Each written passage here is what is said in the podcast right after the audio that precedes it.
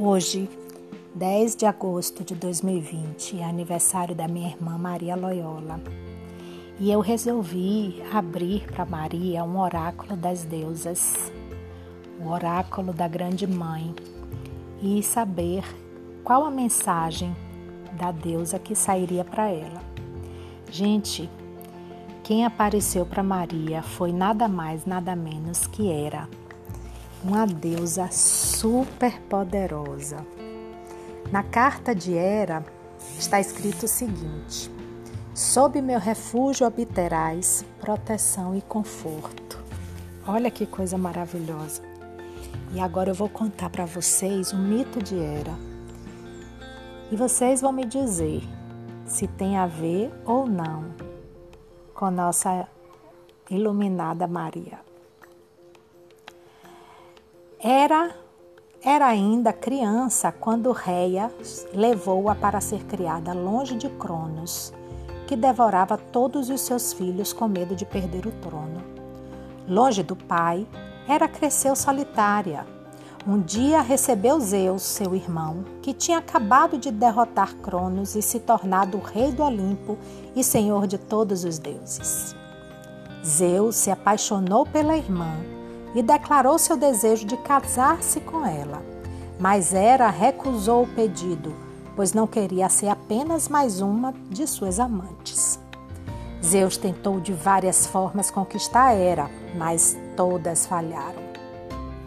Zeus esperou o inverno chegar e então se transformou em um cuco. Voou até Hera e apareceu a deusa como um pássaro cansado, triste e quase morto de frio. Hera imediatamente o pegou e colocou-o entre os seios para reanimá-lo, procurando aquecê-lo. Quando percebeu a armadilha, já era tarde demais, já tinha feito amor com ele. Envergonhada, Hera exigiu que Zeus reparasse o erro então Deus prometeu que faria dela sua rainha. Todos os deuses do Olimpo compareceram ao casamento de Hera e Zeus e ofertaram ricos e bonitos presentes ao novo casal. E assim Hera reinou ao lado de Zeus em seu trono de ouro, bela e plena. O nome Hera significa senhora. Ela é a deusa grega do casamento mulher de Zeus e rainha do Olimpo. Era era considerada filha de Cronos e Reia, a mãe de Ares, Hefesto, Hebe e Ilícia. Foi muito cultuada em Esparta, Samos, Argos e Micenas. Seu culto é mais antigo que o de Zeus e vem da época em que o poder criador era associado ao feminino. Hera foi muito cultuada entre os gregos e os mais antigos e importantes templos foram consagrados a ela. Sua subjugação a Zeus e a associação a uma deusa ciumenta e perversa são reflexões mitológicas da profunda mudança social e espiritual na humanidade em que o masculino suplantou um feminino. A união de Hera com Zeus simboliza a conciliação entre os deuses pré-helênicos e os que foram trazidos para a Grécia pelo povo indo-europeu. Hera sempre foi considerada protetora das mulheres, especialmente das casadas e mães, e dos casamentos legítimos. A deusa sempre aparece nos mitos gregos, dando ênfase ao seu papel de esposa de Zeus.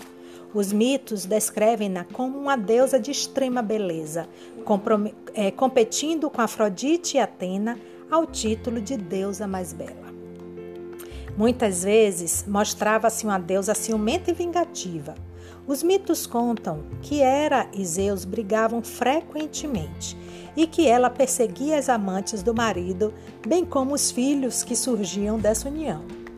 Durante os festivais que comemoraram o casamento de Zeus com Hera, a estátua da deusa era ritualmente lavada e vestida como se fosse uma noiva, e então levada em procissão pela Grécia.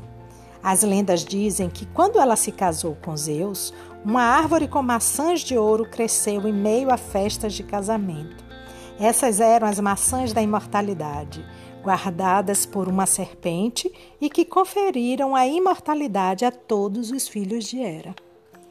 Hera tinha por companheiras as graças, e Horas e sua serviçal Íris, a deusa do arco-íris, que sempre acompanhava e era quem trazia as suas mensagens à terra.